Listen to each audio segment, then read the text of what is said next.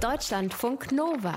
Das perfekte Buch für den Moment, wenn du dich fürs Weißsein schämst. Es gibt Geständnisspielchen, die die meisten Menschen schrecklich finden und trotzdem mitspielen. Mein peinlichstes Erlebnis, mein übelster Vollrausch. Diese Art von Geständnisspielchen. Emira kennt diese Spielchen. Wer nicht?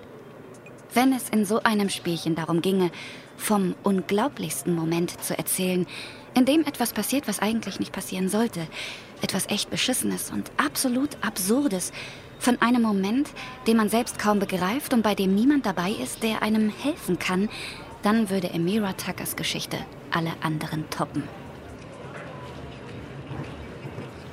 Emira sitzt in der Bahn nach Hause und lässt den Abend in Gedanken Revue passieren. Okay.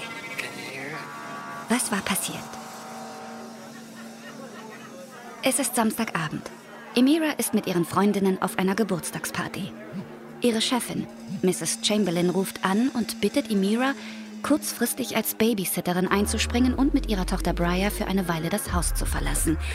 Wegen eines Notfalls. Sie verspricht das doppelte Honorar. Emira braucht das Geld und sie mag Briar. Also sagt sie zu.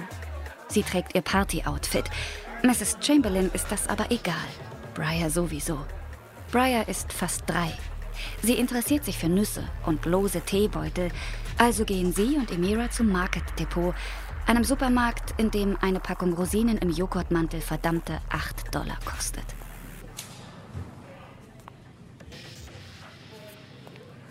Sie sind fast allein zwischen den Regalen. Nur eine ältere Frau und ein junger Typ sind noch da. Die Frau lächelt ihnen zu. Der Typ hält Abstand. Alles ist okay. Bis sich auf einmal, aus dem Nichts kommend, ein Wachmann vor Emira aufbaut und. Machen wir es kurz?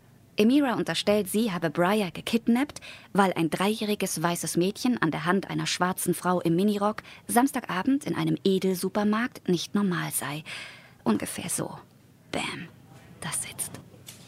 Die Frau und der Typ gesellen sich zu ihnen während die Frau sich rechtfertigt, weil offensichtlich sie Emira beim Wachmann gemeldet hat, holt der Typ sein Handy raus und filmt. Erst als Emira Briars Vater anruft und der Emira als Babysitterin bestätigt, darf sie gehen. Sie schafft es noch, den Typen mit dem Handy zu bitten, das Video vom Vorfall zu löschen. Er macht das, besteht aber darauf, es vorher Emira per E-Mail schicken zu dürfen, falls sie was damit machen will. Er heißt übrigens Kelly. Er ist weiß. Emira findet ihn süß. Super kennenlernen auch. Nicht.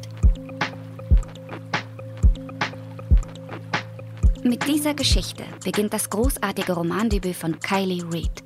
In den USA schaffte es Such a Fun Age direkt und zu Recht auf die New York Times Bestsellerliste. Es ist echt nicht einfach, die Verstrickungen in Such a Fun Age auseinanderzudröseln. Denn natürlich ist die Anschuldigung des Wachmanns nur der verwirrungsstiftende Anfang von etwas viel Größerem.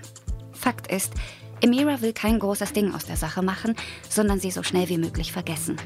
Aber sie kann sie nicht vergessen, weil sie ständig daran erinnert wird. Und zwar von Alex, Mrs. Chamberlain, ihrer Chefin, einer sehr erfolgreichen Bloggerin, die es sich zur Aufgabe gemacht hat, Frauen dazu zu ermutigen, ihre Stimmen zu erheben. Klingt gut, ist aber vor allem Fassade. Alex ist unsicher, vor allem im Umgang mit ihrer schwarzen Angestellten Emira. Sie will alles richtig machen, nach dem Vorfall noch mehr, aber sie macht es nur noch schlimmer. Eine Gehaltserhöhung ist cool, ja klar, aber doch nicht aus Scham, weil sie weiß und reich ist und Emira nicht. Die nimmt das Geld, geht aber nicht weiter drauf ein. Sie hat eigene Probleme, zum Beispiel, dass sie mit Mitte 20 immer noch babysittet. Und dann ist da noch Kelly, der süße Typ aus dem Supermarkt. Er und Emira sehen sich wieder. Er ist wirklich nett. Aber dann geht plötzlich sein Video online und viral. Und Emira kommen Zweifel. Deutschlandfunk Nova